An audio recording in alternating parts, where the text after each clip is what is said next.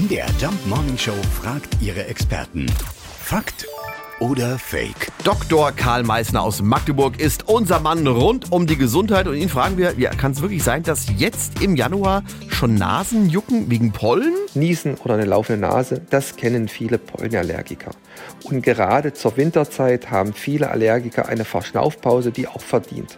Doch die milden Winter führen dazu, dass die ersten Pollen doch schon in den Umlauf kommen und das erste Hatschi beflügeln. Und somit muss man sagen, milde Winter sind für unsere Allergiker schlecht und machen ein erstes Niesen doch möglich. Also es stimmt wirklich, dieses wahnsinnig milde Wetter jetzt im Januar kann dazu führen, dass Allergiker Pollen schon jetzt spüren.